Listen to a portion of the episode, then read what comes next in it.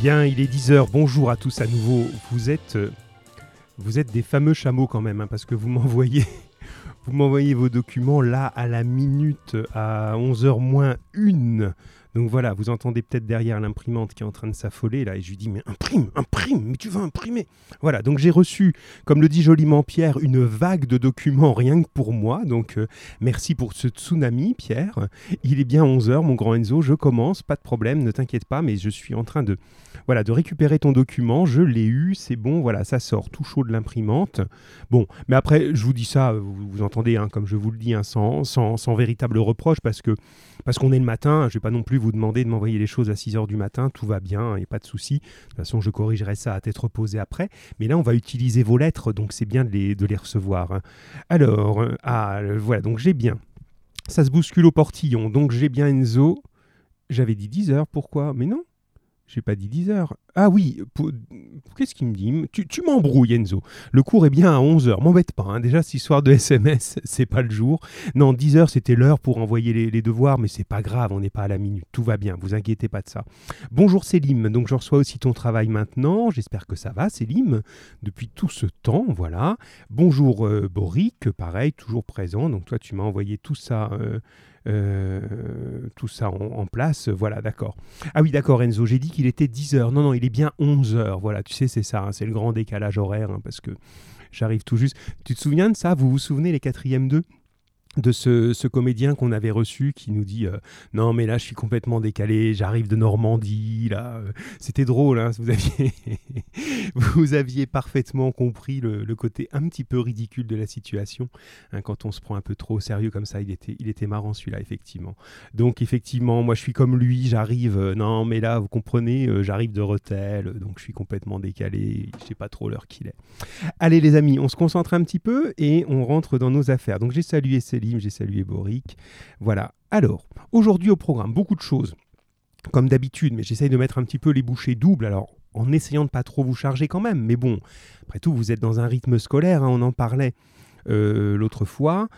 Avec d'autres élèves notamment, Euh, bon ben là le jeu, il y a deux possibilités. hein. Vous êtes à l'école ou vous êtes en distance, hein, euh, selon ce que vous avez euh, choisi comme organisation avec vos parents.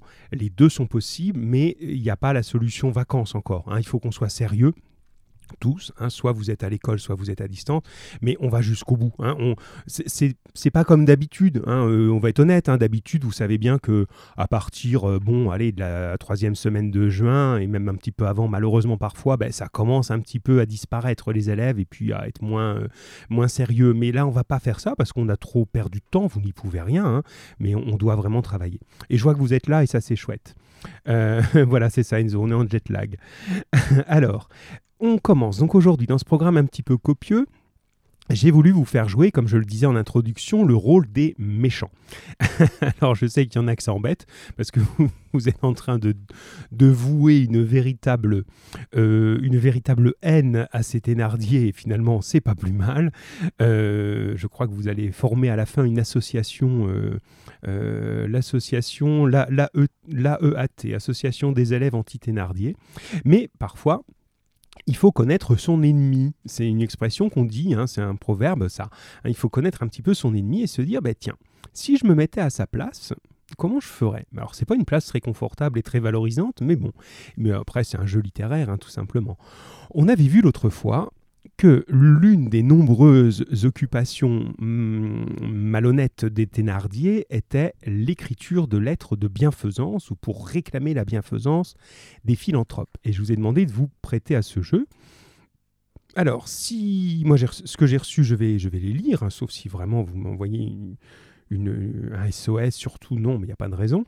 Et si vous voulez les lire vous-même, vous n'hésitez pas à vous appeler, les amis, hein, pas de problème.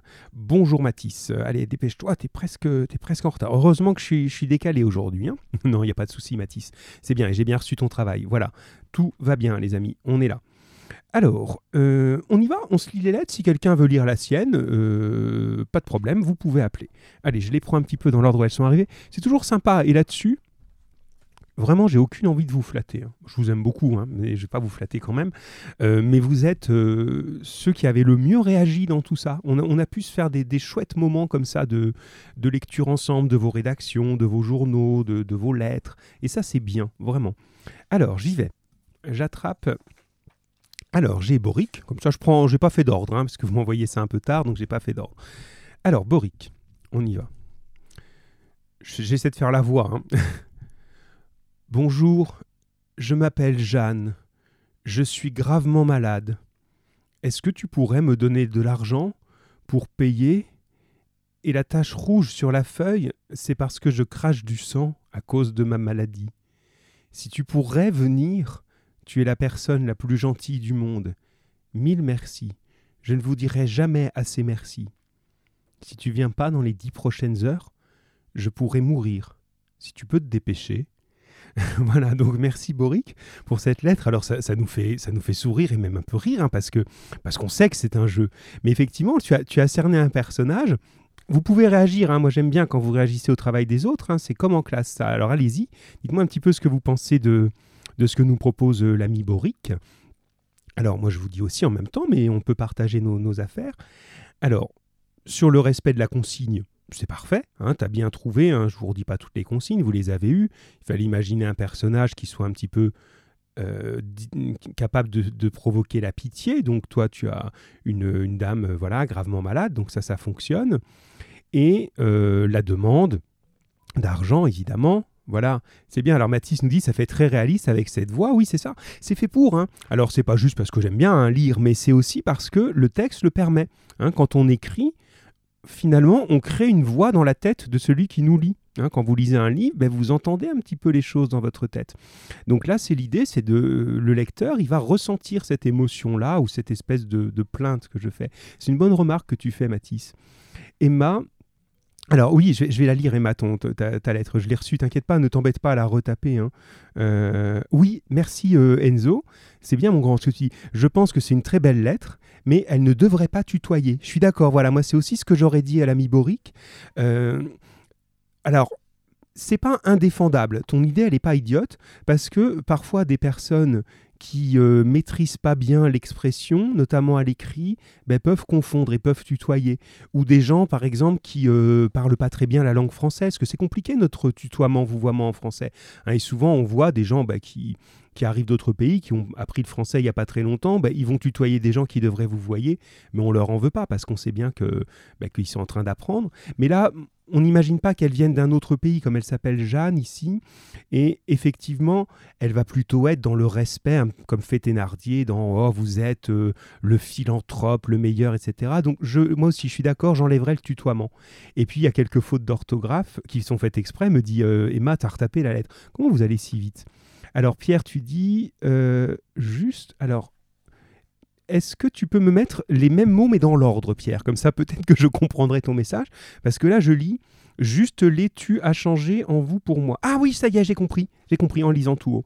Juste les tu a changé en vous pour moi. D'accord. Mais comme tu l'as écrit avec euh, une orthographe très personnelle, on va dire, c'était pas clair. Mais là, je comprends. Oui, on est d'accord. Vous voyez, ça sert à ça. hein. J'utilise vraiment. C'était pareil en classe, vous le savez. hein.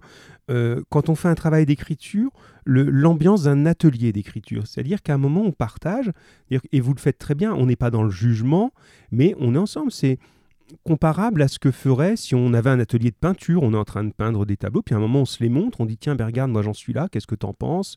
On va dire ah c'est pas mal, mais ton ciel il est peut-être un peu trop clair, euh, voilà. Donc c'est comme ça qu'on progresse. Donc bon boulot Boric, et effectivement supprimer le tutoiement à mon avis. Hein. Et puis pour les fautes d'orthographe, alors je, je me suis interrogé quand je vous ai mis sur la consigne, vous pouvez faire des fautes d'orthographe exprès, mais alors après, je sais pas comment je fais la différence entre celles que vous avez faites exprès et celles que vous auriez faites de toute façon. Bon, là, dans ce que dit Boric, euh, à un moment, alors je vous les dis pas toutes, mais il y a euh, si tu pourrais venir. Alors ça c'est faux. hein. Normalement, on dit si tu pouvais venir, mais on peut l'accepter. Si tu le fais exprès, tu es bien conscient que c'est une, une erreur pour que ton personnage parle comme ça. Allez, j'essaie de pas être trop long parce que j'en ai d'autres des lettres. Euh, je peux lire la tienne alors, euh, Emma, puisque tu viens de nous envoyer ça. Alors. Euh, alors, c'est bien, mais c'est, c'est admirable, hein, tu retapes tout ça, mais je l'avais, ta lettre, ne perds pas ton temps, Miss. Euh, ton idée est bonne, mais tu vas voir une chose, euh, ben je la lis. Et tu vas, c'est pas grave, mais tu vas voir, on va te donner un petit conseil là. Alors, Jonquille, mère d'une fille, Césarine, atteinte de la peste. Elle vit dans un petit village, sans argent pour sa fille, elle n'a pas les moyens d'acheter un médicament pour la guérir. Quelques jours plus tard, elle apprend qu'il ne reste qu'une semaine de vie sa fille. Elle doit immédiatement trouver le médicament et, euh, et j'arrive pas à lire ça, de les produire. Donnez-moi de l'argent, je pleure tous les soirs pour ma fille. Ah, la fin est intéressante. Donnez-moi de l'argent, je pleure tous les soirs pour ma fille. Qu'est-ce que vous diriez à Emma? Ah oui, Emma. On se donne le temps, hein. c'est pas grave si euh, c'est bénéfique pour vous. Et puis, si, comme ça paraît assez évident, on n'a pas le temps de finir notre document, ben vous aurez moins de boulot pour, euh, pour vendredi, et puis c'est tout. Hein. on, continuera vendredi, vous inquiétez pas. Alors, Boric, c'est bien, mon grand, ce que tu dis, et c'est pas elle qui parle, et Matisse, c'est bien, vous réagissez vite et bien, vos SMS marchent bien dans ce sens-là.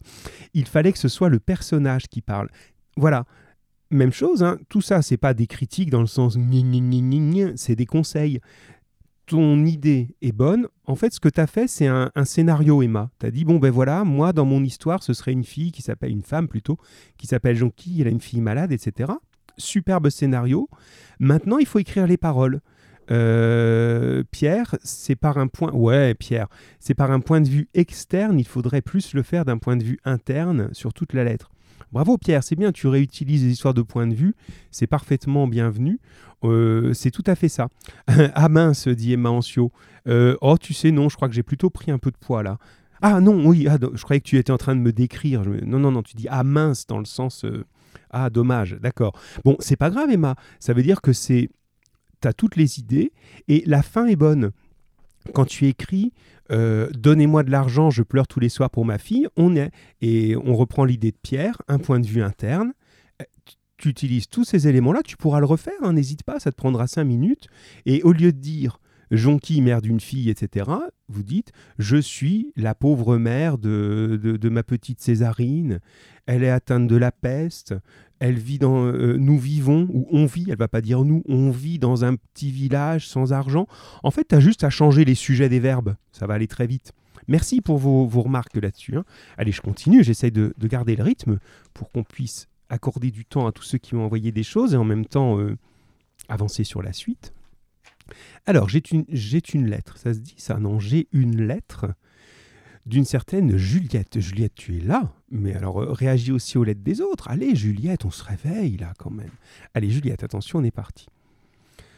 À mon généreux voisin, mon enfant qui vous donnera ceci vous dira à quel point je suis malade et faible et que si je ne prends pas de médicaments, je mourrai. Si je ne me trompe point, vous avez un cœur généreux et humain. Je ne suis qu'une pauvre vieille personne, qui ne demande qu'à de l'argent pour me libérer d'une certaine mort. Ayez pitié, humble et généreuse personne, ne trahissez point ma pensée de vous croire bienfaisant, votre souffrant voisin. Voilà. Alors je vous ai lu ça, donc je vous laisse le temps de réagir. Et alors je connais bien Juliette et son.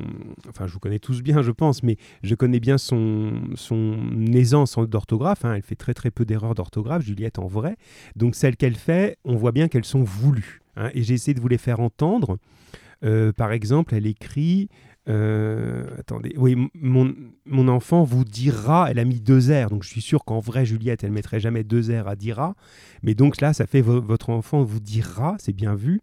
Euh, elle a écrit euh, attendez, je les vois plus. Tac, tac. Euh, qui ne demande, ouais, qui ne demande qu'à de l'argent et non pas que de l'argent. Une certaine mort, au lieu d'écrire C-E-R-T-A-I-N-E, e, elle écrit avec deux S au début. Tout ça, c'est des erreurs qui ne sont pas des erreurs euh, d'élèves, c'est des vraies erreurs du personnage. Donc c'est intéressant. Super lettre, nous dit Enzo. Oui, je suis d'accord. Euh, allez-y, hein, vous réagissez aux autres, hein, c'est important, c'est comme ça qu'on apprend. Hein, Sinon, on ferait que des cours particuliers. le groupe, il sert à quelque chose, même quand il est séparé, comme en ce moment.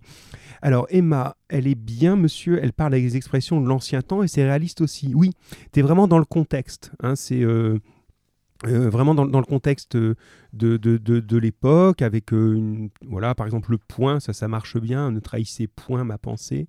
Euh, donc on est bien effectivement dans ça, puis à chaque fois dans l'idée d'une mort certaine, il y a, y, a, y a, la panique, on veut vraiment tirer les larmes, quoi. En gros, celui qui dit ça, il se dit vraiment si je fais rien, euh, je suis vraiment une ordure quoi. Je vais laisser mourir la fille de ma voisine, euh, c'est ou ma voisine ou mon voisin. Enfin bref, je vais laisser mourir quelqu'un à côté de moi.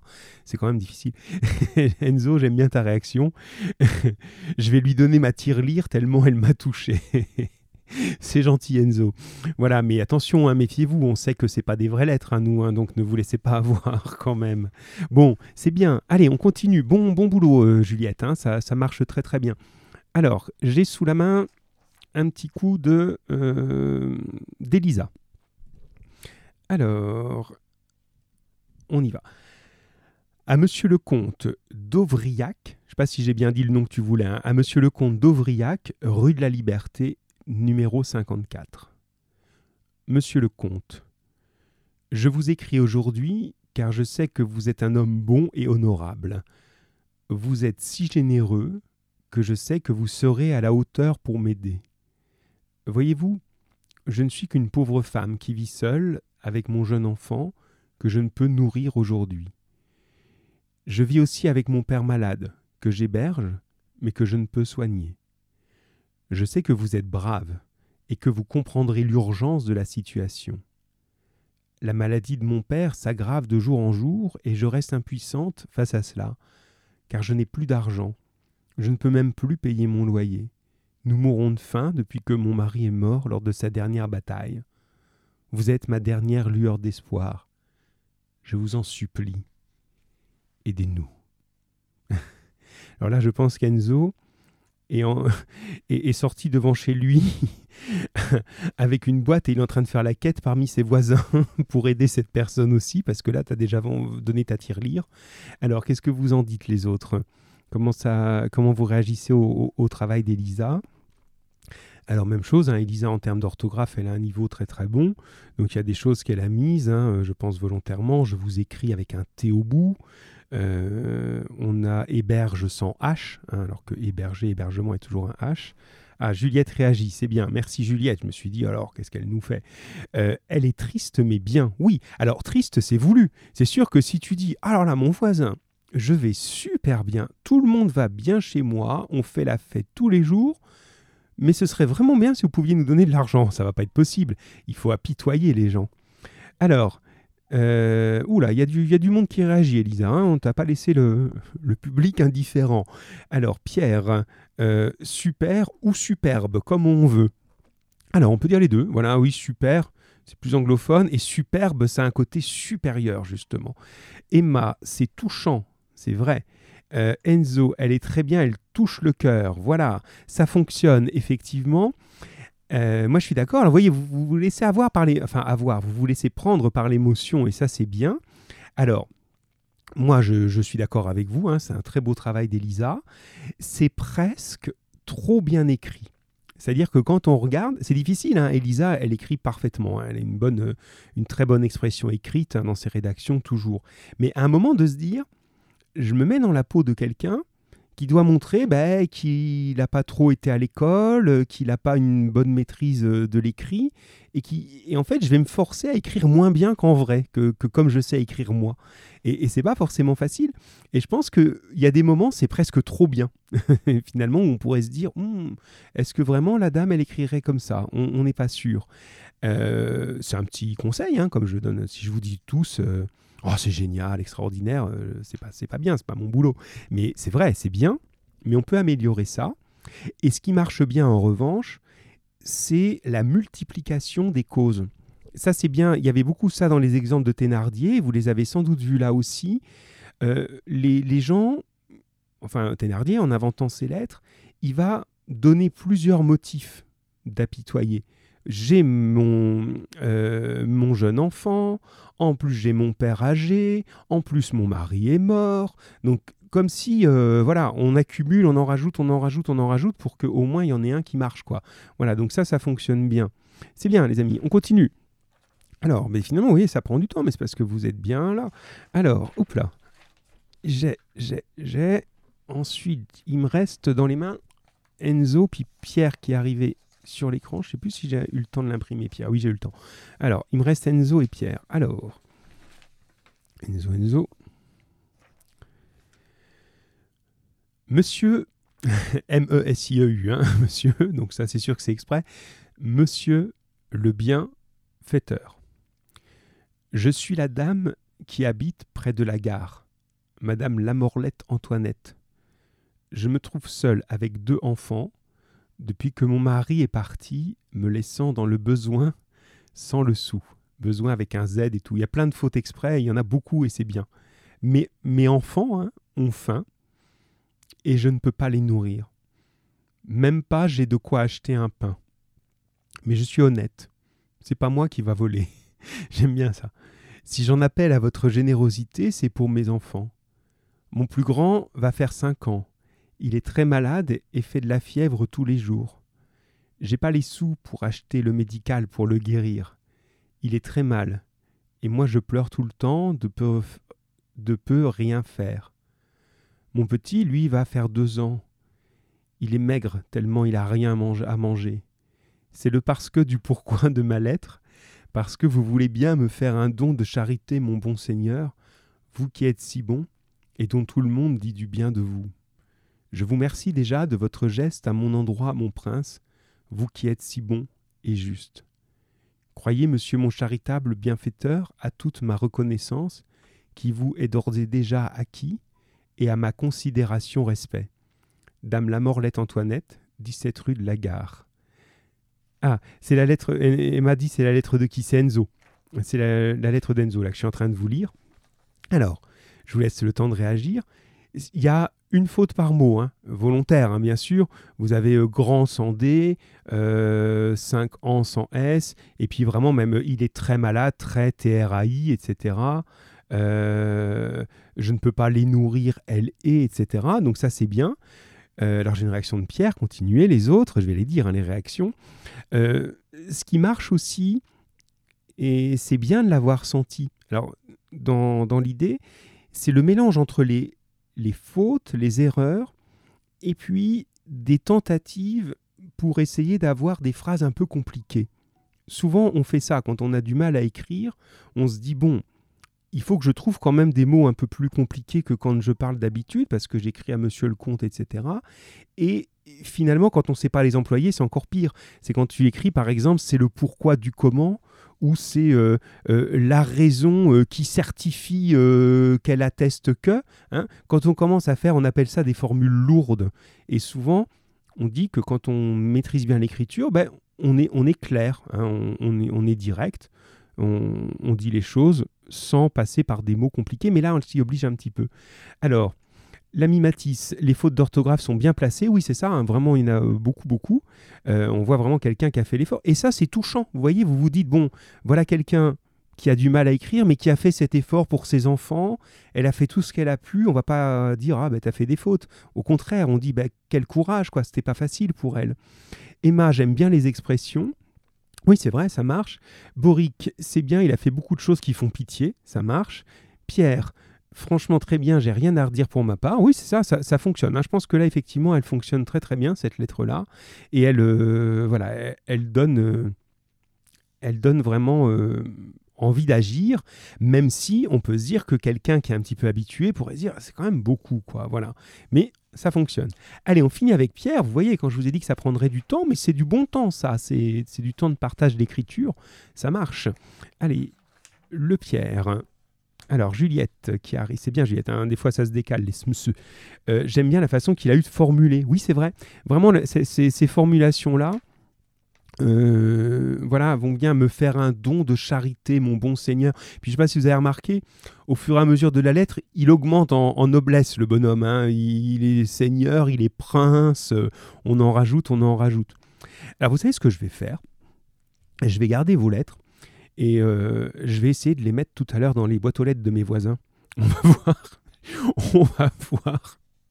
Alors, je sais pas, je vais changer des trucs. Hein. Des fois, je dirais que j'ai mon pauvre chat qui est malade. Euh, voilà, on va voir si j'aurai euh, quelques pièces devant chez moi après. Je vais essayer. Je vous dirai la prochaine fois.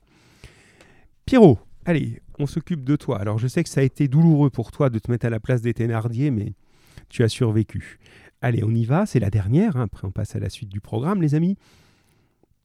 Alors, cher monsieur Bon Sauveur. Alors, cher, écrit au féminin volontairement, bien sûr, hein. C-H-E-R-E. Cher monsieur Bon Sauveur, je me nomme Charognevent. Je viens vous demander aide d'argent pour m'aider à payer mon loyer. Si vous ne m'aidez pas, je m'en vas sous un pont. Vous, mon bienfaiteur, veuille bien me donner de l'argent, car en plus de ça, mes vitres se sont cassées et je n'ai plus de chauffage. Mes petits meurent de faim, je n'ai plus de nourriture. Si vous le voulez bien m'aider, je vous en serai extrêmement reconnaissant. Cordialement, Monsieur Charognevent. Alors je vous laisse réagir. je vous laisse réagir et entre-temps j'ai Emma qui me dit euh, vous allez vraiment le faire? Mettre la lettre chez vos voisins? Non, non, non, je pense quand même que je n'ai aucun intérêt à ce que mes voisins soient absolument persuadés que je suis complètement fou. Déjà qu'ils m'entendent parler tout seul tous les jours, parce que m'en ont un petit peu parlé, hein, parce que dans la, pièce dans laquelle je travaille donne sur le, couloir, et en fait je parle assez fort avec mon micro, on m'entend, me dit mais vous parlez à qui? Non, non, mais tout va bien, vous inquiétez pas. Donc je vais pas mettre des, non, vais pas mettre des courriers comme ça. Non. de demande de charité pour mon chat. Et Enzo, on partage, on verra. Alors, Boric, ça fait rire grâce aux fautes, c'est juste. Alors, et puis, alors les, fautes, ça fonctionne bien, effectivement. Ça, ça, là, vous voyez, quand on compare, enfin on compare, on, croise les conseils.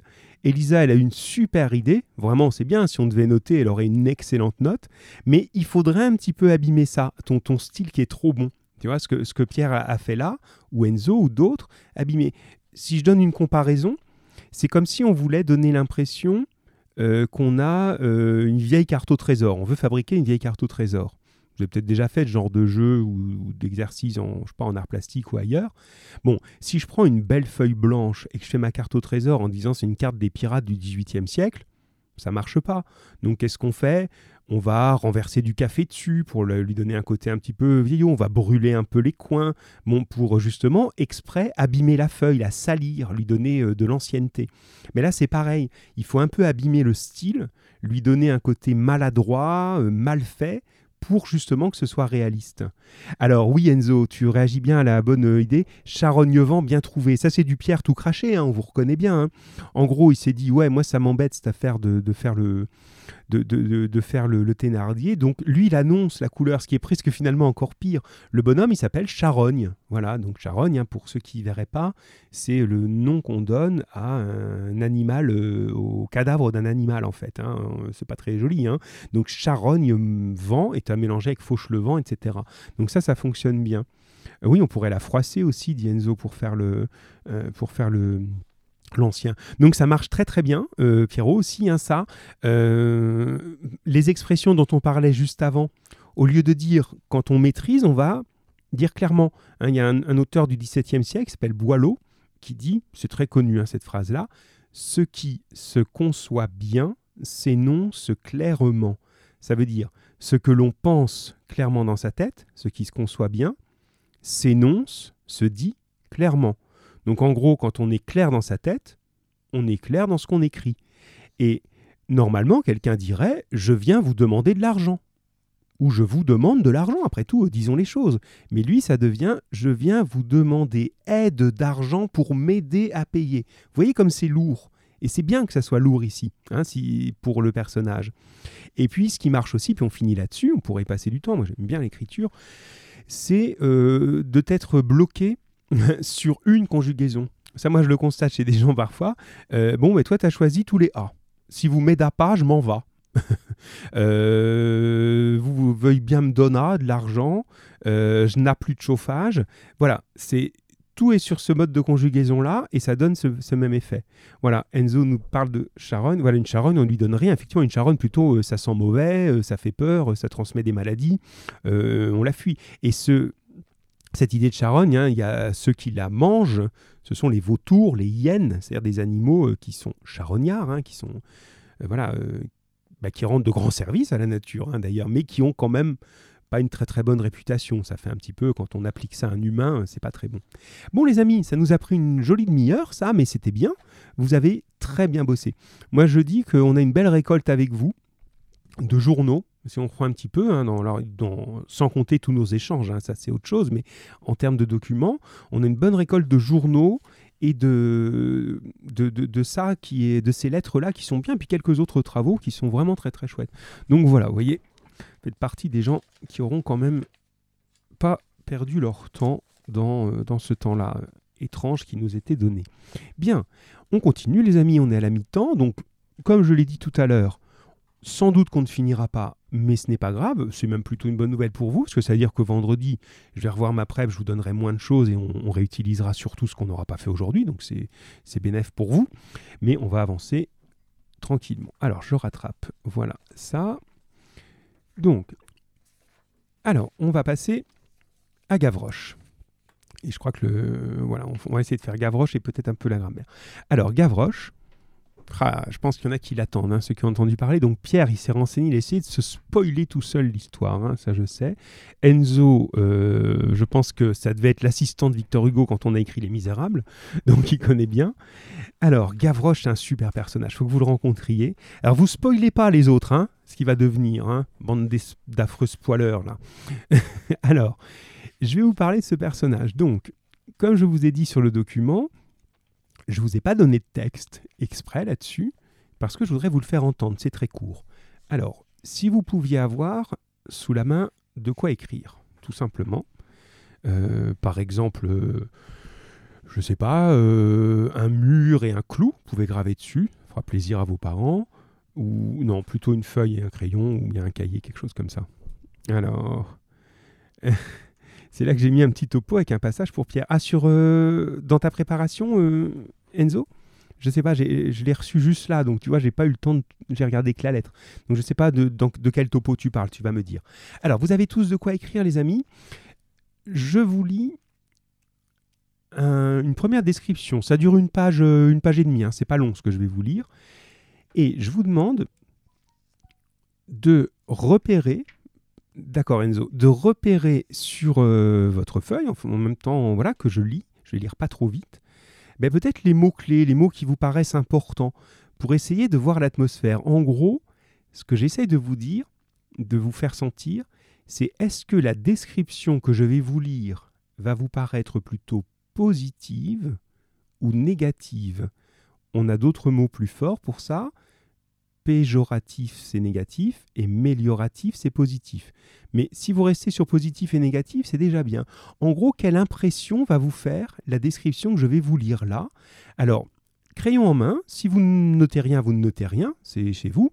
Mais si vous attrapez des mots-clés comme ça, sans faire de phrase, hein, vous notez des mots et vous essayez de voir un petit peu qu'est-ce qu'on ressent dans cette lecture. Attention, c'est parti. Je vais aller doucement, je vais me forcer à aller doucement. Paris a un enfant et la forêt a un oiseau. L'oiseau s'appelle le moineau, l'enfant s'appelle le gamin. Accoupler ces deux idées, qui contiennent l'une toute la fournaise, l'autre toute l'aurore, choquer ces deux étincelles. Paris, l'enfance, il en jaillit un petit être. Ce petit être est joyeux. Il ne mange pas tous les jours, et il va au spectacle, si bon lui semble, tous les soirs. Il n'a pas de chemise sur le corps, pas de souliers aux pieds, pas de toit sur la tête. Il est comme les mouches du ciel qui n'ont rien de tout cela.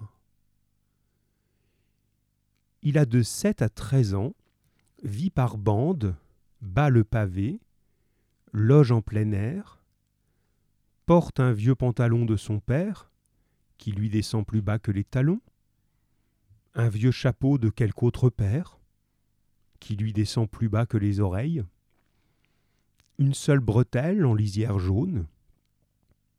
Il court, guette, quête, perd le temps, jure comme un damné, hante le cabaret, connaît les voleurs, tutoie des filles, parle argot, chante des chansons obscènes, et n'a rien de mauvais dans le cœur.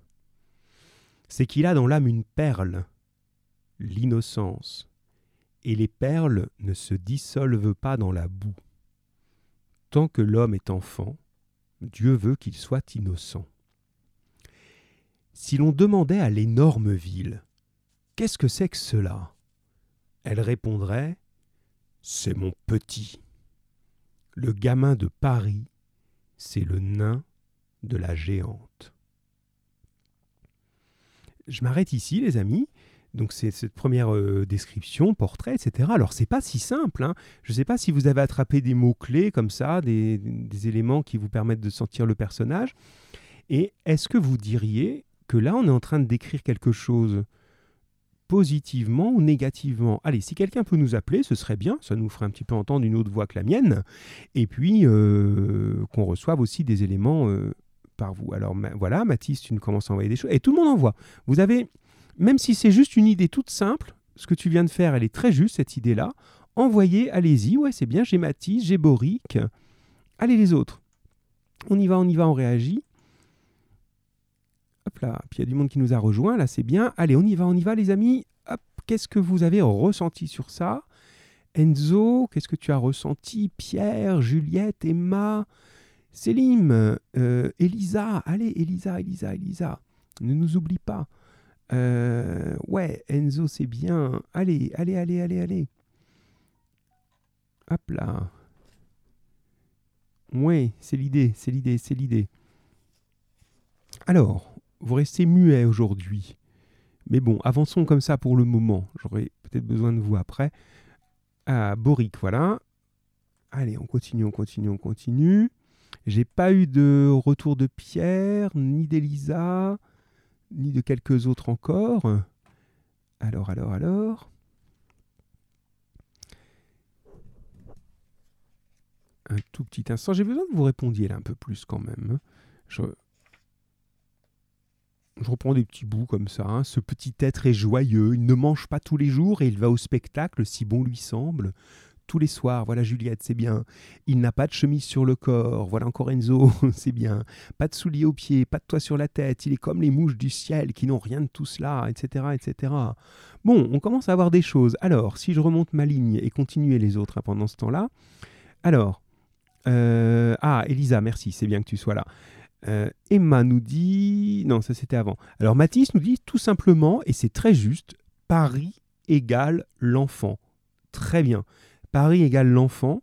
Et on peut même aller jusqu'à euh, l'enfant est né de Paris, comme si en fait c'était un. Paris est comme son, sa mère en fait. Hein. Il naît de Paris, il vient de Paris. Donc ça c'est très juste, Mathis. Il y a un lien évident entre l'enfant et Paris ici. Hein, cette idée du gamin parisien hein, qui est vraiment importante ici. Boric, euh, il n'a rien, effectivement.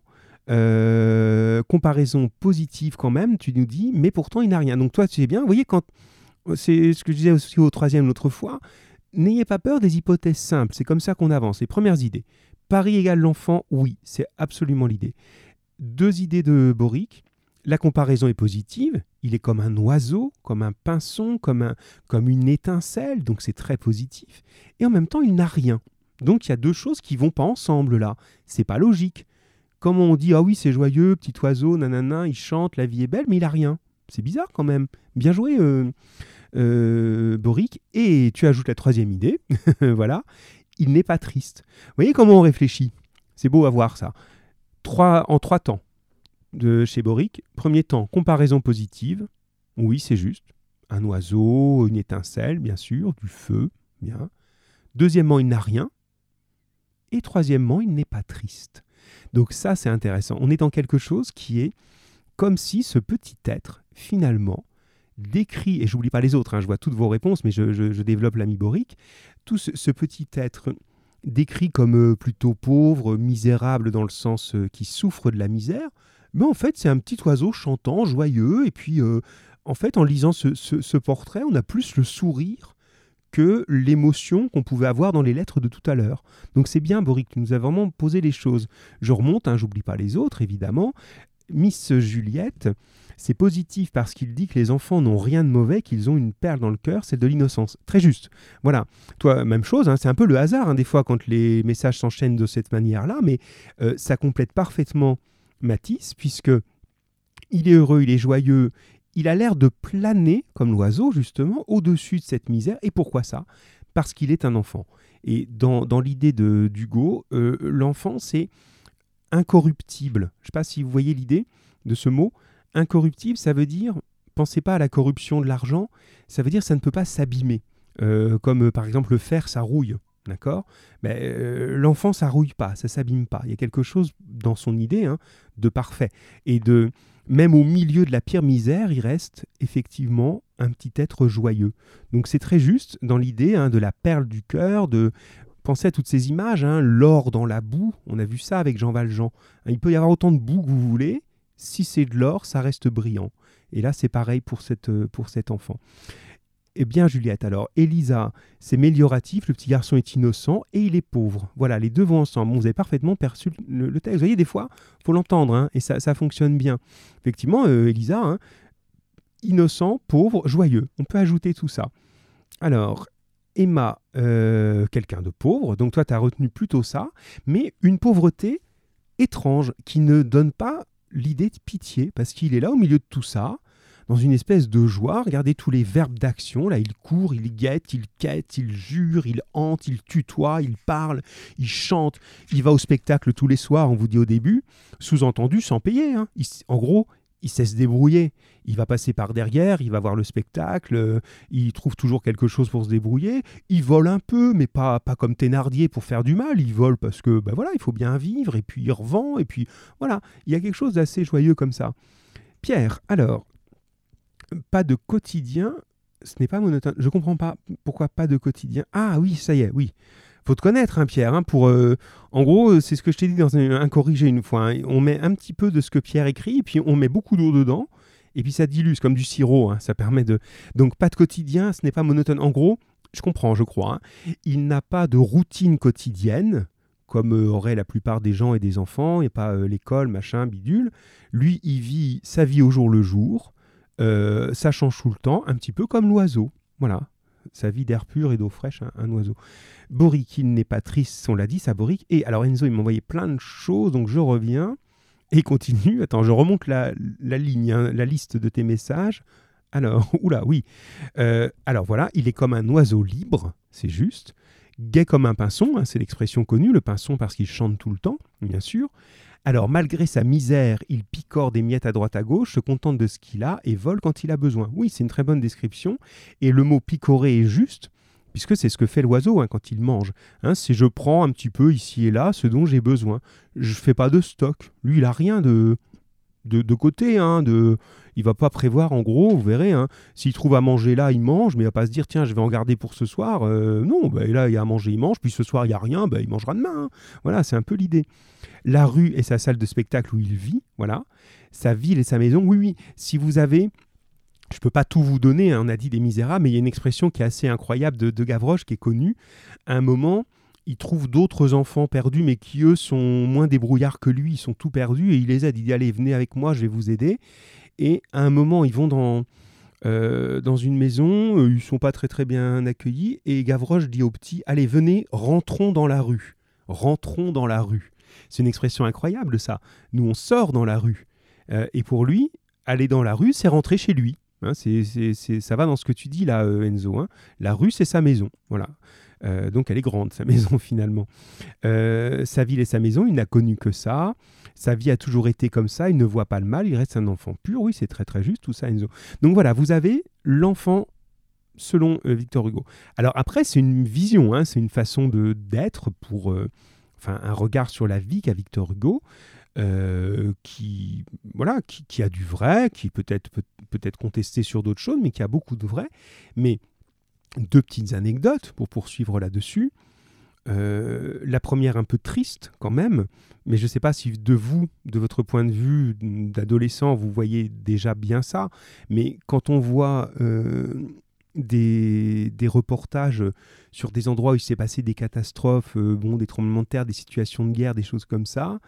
C'est absolument horrible, mais vous ferez attention, on voit souvent au milieu de tout ça des gamins qui ont un sourire jusqu'aux oreilles et qui courent partout en jouant. Alors, ça ne veut pas dire qu'ils sont heureux et qu'on doit se détourner et dire oh bah ils sont heureux, tout va bien. Mais ça veut dire que même dans une situation où bon ben voilà euh, tout est euh, bouleversé, ben, il y a quand même des moments, même s'ils sont pas heureux ces enfants-là, ils souffrent beaucoup, mais il y a des moments où voilà, l'énergie de l'enfance fait que, bon, ben, voilà, ils vont attraper un bout de métal qui est abîmé par terre et puis ils vont jouer avec pendant deux heures, ils vont se marrer comme des fous. Donc il y a ce côté un petit peu, là-dessus, Victor Hugo a raison. Mais attention, ça ne veut pas dire que on peut les laisser dans n'importe quoi et que ça ira toujours. C'est pas ça que je veux dire.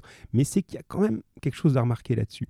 Et puis, deuxième chose, pour ce regard euh, euh, hyper euh, positif, il y a une énorme tendresse hein, d'Hugo pour les enfants dans l'histoire, je ne sais pas si vous le saviez, euh, ce pauvre Victor Hugo a perdu euh, notamment une de ses filles, qui s'appelait Léopoldine.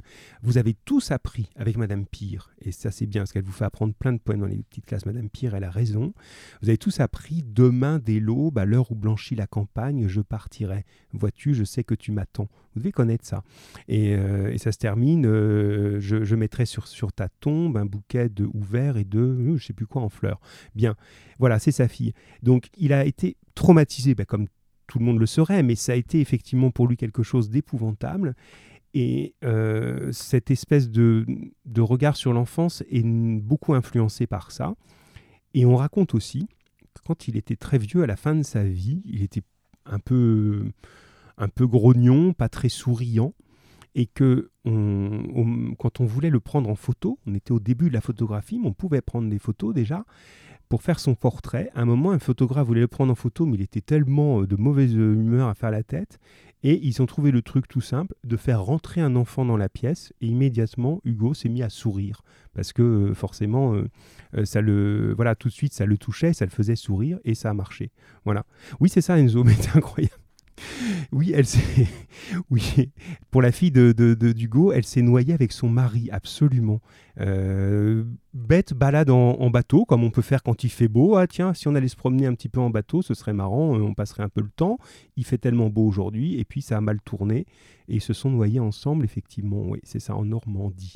Bien, alors tout ça pour notre Gavroche. On va continuer et terminer sur Gavroche. Et eh oui, mais je crois que ta tante, elle est super. Euh, Enzo me dit, c'est ma tante qui l'a dit. Je crois que ta tante, elle est super connaisseuse de Victor Hugo, hein, vraiment. C'est bien. je crois que là, euh, c'est l'année Victor Hugo, là, euh, chez vous en ce moment. Hein. Qu'est-ce qu'il a? Il est moins 10, donc c'est bien. On va terminer sur ça. Donc, ce qui veut dire qu'en gros, la prochaine fois, on fera la suite, hein, tout simplement. Donc, ça va être assez simple pour vous. je voudrais, dans les 10 minutes qui restent, maintenant que je vous ai lu et là, on va avoir moins quelqu'un qui nous appelle. On a entendu que moi aujourd'hui, c'est rare chez vous ça, mais vous avez été super actif, c'est bien. Euh, ouais. Alors, Pierre, je viens de Normandie et, et, et, tu pleures, mais non. Si, si, on peut voir, hein, euh, ça se voit, le, la, tombe de Léopoldine. Hein. on, peut, on, peut, on peut visiter ça. Moi, j'y suis allé. Voilà. Alors, allons-y. Je vous lis maintenant, jeunes gens, pas plus long que tout à l'heure, euh, la, même durée de texte, mais cette fois-ci, on ne parle plus de l'enfant en général, parce que vous avez compris que dans cet extrait que je vous ai lu, Hugo parle du gamin de Paris, qui est assez célèbre dans la littérature. Hein, euh, il y a aussi un, un dessinateur qui s'appelle Poulbeau, qui a laissé son nom. Il, fait, il faisait des dessins comme ça, des gamins de, des rues de Paris. Il s'appelle des petits poulbeaux. Voilà. On dit aussi euh, des petits moineaux. Il y a un côté euh, gamin parisien qui est un petit peu différent des autres dans sa façon d'être, d'être toujours un petit peu dans la pêche. Euh, voilà. Bon, le. ouais. Et Enzo, waouh! Je pense que là, il y a une team Enzo et Tata Enzo qui fait que vous ne manquez rien du tout et vous m'envoyez l'expression que je retrouvais pas à l'instant mais qui est juste, c'est ce qu'on appelle le titi parisien, bien sûr. Le titi parisien. Vous le trouverez pas à Marseille, hein, vous le trouverez à Marseille, c'est le minot. Euh, mais, mais, mais le, gamin parisien, dans, dans, la littérature, il est vraiment particulier. Voilà, il y a un regard très très bienveillant, très, euh, très euh, amusé sur ce gamin un peu débrouillard, voilà qu'on imagine dans Paris, au 19e. Bien. Allez, maintenant, on n'est pas dans le général du Titi parisien, justement. Je vais vous décrire maintenant, enfin Hugo va vous décrire maintenant Gavroche précisément. Et vous allez me dire, donc vous pouvez garder votre bout de papier là, pour éventuellement noter des choses au vol, si Gavroche est un titi parisien joyeux, chantant comme un oiseau comme tous les autres, ou pas, d'après ce que je vais vous lire là. Est-ce qu'il est un peu différent des autres gamins Si oui, pourquoi? Et sinon, ben voilà, il n'est pas différent et puis c'est tout. On y va. Alors, on remarquait sur le boulevard du Temple un petit garçon de 11 à 12 ans qui aurait assez correctement réalisé cet idéal du gamin ébauché plus haut, décrit plus haut, si, avec le rire de son âge sur les lèvres, il n'avait pas eu le cœur absolument sombre et vide. Cet enfant était bien affublé d'un pantalon d'homme, mais il ne le tenait pas de son père, et d'une chemise de femme, mais il ne la tenait pas de sa mère. Des gens quelconques l'avaient habillé de chiffon, par charité. Pourtant il avait un père et une mère, mais son père ne songeait pas à lui, sa mère ne l'aimait point. Cet enfant ne se sentait jamais si bien que dans la rue. Le pavé lui était moins dur que le cœur de sa mère. Ses parents l'avaient jeté dans la vie d'un coup de pied. Il n'avait pas de gîte, pas de pain, pas de feu, pas d'amour, mais il était joyeux parce qu'il était libre. Pourtant, si abandonné que soit cet enfant, il arrivait parfois, tous les deux ou trois mois, qu'il disait je vais voir maman. Alors il quittait le boulevard, descendait au quai, passait les ponts, gagnait les faubourgs, atteignait la salpêtrière et arrivait où? Précisément à ce double numéro 5052 que le lecteur connaît. C'est là où s'est passé le. C'est moi qui dis là, hein, c'est là où s'est passé le guet-apens avec euh, Thénardier contre Monsieur Leblanc, etc. Les plus misérables entre ceux qui habitaient la masure étaient une famille de quatre personnes, le père, la mère et deux filles déjà assez grandes toutes les quatre, tous les quatre logés dans le même galetas. Cette famille n'offrait du premier abord rien de très particulier que son extrême dénuement. Le père, en louant la chambre, avait dit s'appeler Jondrette. Cette famille était la famille du joyeux Vanupier. Il y arrivait, et il y trouvait la détresse, et ce qui est plus triste, aucun sourire. Le froid dans l'âtre, la cheminée, et le froid dans les cœurs. Nous avons oublié de dire que sur le boulevard du Temple, on nommait cet enfant le petit Gavroche. Pourquoi s'appelait-il Gavroche? Probablement parce que son père s'appelait Jondrette. Casser le fil semble être l'instinct de certaines familles misérables. Voilà. On s'arrête ici sur cette, euh, euh, sur cette description. Alors, est-ce que vous avez ressenti la même chose que dans la première lecture que je vous ai faite au sujet de ce petit Gavroche, d'après vous? Alors. Ah oui, d'accord, je comprends, euh, Pierre, ta remarque de tout à l'heure, d'accord. Euh, alors, on a du Enzo, on a du Pierre. Alors, Pierre nous dit non. Mais tu peux nous en dire un peu plus, Pierre? Mathis, il n'est. Ouais, on a des choses. Ma Boric, voilà, c'est en train d'arriver. Allez, Juliette, allez, Elisa. Allez, Emma. On a perdu Emma ou quoi? Allez, allez, on y va, on y va. Euh, redites-moi un petit peu ce que vous ressentez. Voilà, Enzo nous envoie des choses. Alors, alors, alors. J'ai du. Alors, du. Chez Pierre, j'ai du non, mais là, même en diluant, je vais pas avoir grand chose. Faut que tu m'en dises un petit peu plus. Boric nous dit c'est plus triste. Effectivement, là dans la première partie, on se dit bah oui, il est pas bien habillé, il a pas toujours à manger, mais qu'est-ce qui s'amuse Qu'est-ce que on a plutôt une image positive malgré tout. Et là, on a une image plutôt triste. Moi, je, ressens la même chose que, que, que, Gavroche, pardon, que Boric. Euh, et Boric précise bien, oui, Gavroche, c'est un Thénardier. Hein. Tout le monde a bien compris hein, ça. Gavroche est le fils des Thénardier. Hein. pour l'instant, on a vu leurs deux filles, mais ils ont aussi ce garçon-là. Donc, euh, ça va être intéressant parce que est-ce que être le fils d'un Thénardier, ça veut dire devenir un Thénardier? Mais c'est pas si simple. Euh, ah, Pierre qui dilue lui-même. Ben, dis donc, c'est un grand jour. Notre Gavroche est triste, miné, sombre. C'est juste, Pierre. Effectivement, il a la liberté, mais on ne sent pas cette même joie. Qu'on avait chez le gamin parisien en général du début. Juliette, c'est positif mais aussi négatif parce qu'on dit qu'il est joyeux parce qu'il est libre, bien retenu, mais que ses parents ne l'aiment pas et l'ont jeté dans la vie d'un coup de pied. Oui, tu as réussi à avoir les mots précis, toi. Effectivement, c'est des phrases extrêmement dures. Hein. Là, moi, que je trouve très, très, très touchantes. Hein. Beaucoup plus que les lettres des, des faux pauvres hein, euh, que vous avez imaginées. Mais quand vous lisez une phrase comme Le pavé lui était moins dur que le cœur de sa mère. le pavé, c'est ce qui est sur le sol dans les rues. Donc le sol des rues, en gros, si je le dis autrement, ça va être plus câlin pour lui que, euh, que les bras de sa maman. quoi. Hein, donc c'est horrible hein, comme, euh, comme image. quoi. La rue est plus douce que sa mère, en fait. Hein. Euh, et ce que tu as retenu, toi, Juliette, ses parents l'avaient jeté dans la vie d'un coup de pied. Voilà, en gros, allez hop, euh, on t'a mis au monde, maintenant, file. Il y a quelque chose de cet ordre-là, c'est bien vu. Donc c'est très dur ça, hein, et c'est très, très touchant, effectivement. Emma nous dit qu'elle ne pense pas, hein, donc elle ne pense pas que ce soit aussi, aussi joyeux, donc tu as bien raison. Mathis ressent aussi le côté tristesse. Boris qui l'ont jeté car il servait à rien, ben, enfin ils ont jugé qu'il servait à rien.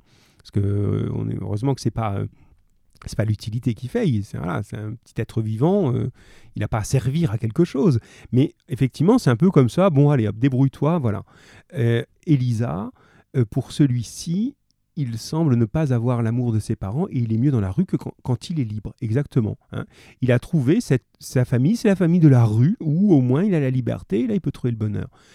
Enzo, il est débrouillard, ses parents, alors il est le fils de Thénardier, ça d'accord, euh, on ne veut pas de lui. Alors Pierre aura une raison de plus de les détester, nous dit Enzo, c'est vrai. Il ne les voit que très rarement, il connaît ses sœurs, mais pas ses frères qui ont été adoptés. Voilà, alors moi je prends, je prends plein de raccourcis hein, pour pas vous embrouiller, mais Enzo il nous redit toutes les petites choses.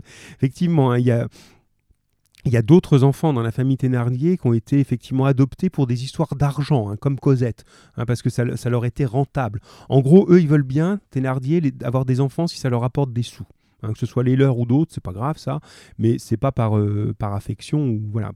Euh, alors, euh, il est malheureux, ses parents ne veulent pas de lui. Il va les voir très rarement. Ils ont un cœur de pierre, alors pas notre pierre à nous, hein, mais la pierre du sol. Il est heureux quand il est loin d'eux. Son cœur se referme quand il va vers cette rue où vivent ses parents. Exactement. C'est tout à fait juste, hein, la différence entre chez ses parents et la rue. Et Elisa, tu ajoutes, il semble aussi très triste. Voilà notre petit Gavroche, effectivement, qu'on vient de nous présenter, c'est-à-dire qu'il a à la fois le côté titi parisien, mais en plus sérieux, en plus triste et en plus douloureux peut-être. Voilà. Il va avoir un, destin important. Je surveille parce qu'il va être l'heure de manger, mes amis. On va devoir s'arrêter là. Donc, euh, on, on a introduit notre, notre Gavroche dont on a besoin. Donc, ce qui nous restait, vous avez déjà travaillé dessus et donc vous n'aurez pas double tâche. Hein. on va faire en sorte de pas, voilà, de remanier le, cours suivant, mais que vous soyez un petit peu à l'aise. ce qui nous restait, restera à voir, pardon, c'est faire avancer l'histoire d'amour Marius et Cosette, puisque vous avez compris que ça va se, se, retrouver maintenant. Et ensuite, Allez Enzo, il me brûle d'envie de nous le dire, mais je vous mets déjà un petit peu en, appétit là-dessus. Quand on aura vu donc vendredi cette histoire d'amour, ensuite ben, tout le monde à la barricade. Il va se passer des journées révolutionnaires dans Paris. Hein. on est dans ce 19e siècle où euh, il y a beaucoup de, de, mini-révolutions, si vous voulez, des fois qui durent que trois jours, qui durent que six mois, mais des vraies révolutions avec des manifestations de rue, avec ce qu'on appelle des barricades, c'est-à-dire qu'en gros on attrape tout ce qui passe, euh, les charrettes, euh, les bouts de bois, n'importe quoi, et on construit des barrages dans les rues. Comme, euh, et on, s'installe comme une armée derrière ces barrages pour défier le pouvoir. Voilà. Et il va y avoir des journées révolutionnaires comme ça. Et vous allez voir qu'on va y retrouver tous nos personnages. Ça, c'est vraiment le truc d'Hugo. Euh, il nous a mis à un moment tous les personnages dans une petite chambre chez Thénardier pendant le guet-apens, hein, le, moment où Thénardier voulait avoir euh, Monsieur Leblanc. Donc on voit tous nos personnages, Javert, euh, Jean Valjean, Cosette, etc. Et là on va retrouver tous nos personnages sur la barricade et là aussi on va voir comment ils se comportent là-dedans. Comment on, fait quand on est Javert sur la barricade? Comment on fait quand on est Thénardier au moment des barricades? Comment on fait quand on est Jean Valjean ou Marius? Donc ça, ce sera le coup d'après. Hein. Déjà vendredi, il faut qu'on les, les fasse se rencontrer depuis le temps qu'ils attendent, Marius et Jean Valjean. Voilà. Ah non, tu, non, tu spoiles pas ça, Enzo, ça je te l'interdis. Bien, les amis, il est midi tapante, je vous dis à bientôt, bravo pour votre boulot, vous êtes vraiment... Euh, super investi. Ça, euh, évidemment qu'au conseil de classe, on tirera le feu d'artifice pour vous. Enfin, moi, j'ai fait les appréciations et je ne me suis pas retenu hein, de dire ce que je, tout le bien que je pense de ce que vous avez fait. Euh, voilà quand vous avez pu être présent et ça c'est chouette. Et puis on continue, hein. on ne regarde pas le conseil de classe comme la fin de l'année. Est-ce que vous avez au moins découvert ça cette année, euh, dans cette période trouble là, c'est qu'on peut travailler pour autre chose que la note. Et, ça, vraiment, euh, bravo à vous, parce que depuis le temps qu'on essaie de le faire entendre aux élèves, que bon, il n'y a pas que la note, et là, voilà, vous travaillez pour autre chose et c'est chouette. Donc on va avancer, et en gros, il nous reste rencontre Cosette Marius, la barricade et puis, et puis la fin. On va faire un petit peu ça comme ça pour que ça tienne dans, notre mois de juin. Les amis, on dit rien comme dit Enzo. Moi, je vous dis bon appétit, à bientôt, portez-vous bien.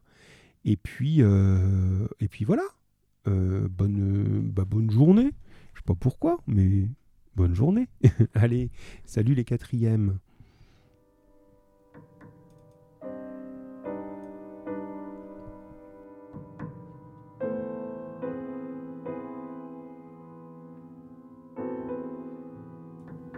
Bon appétit Enzo, au revoir, bonne fin de journée à toi aussi, bon, euh, bon appétit aussi, bonne fin de journée Mister Pierre. Bon, j'ai l'impression qu'on a eu une bonne connexion aujourd'hui quand même. Hein. J'ai pas vu de message de SOS en disant Ah, je vous entends plus. Peut-être que mon petit réglage d'hier a été utile. Hein.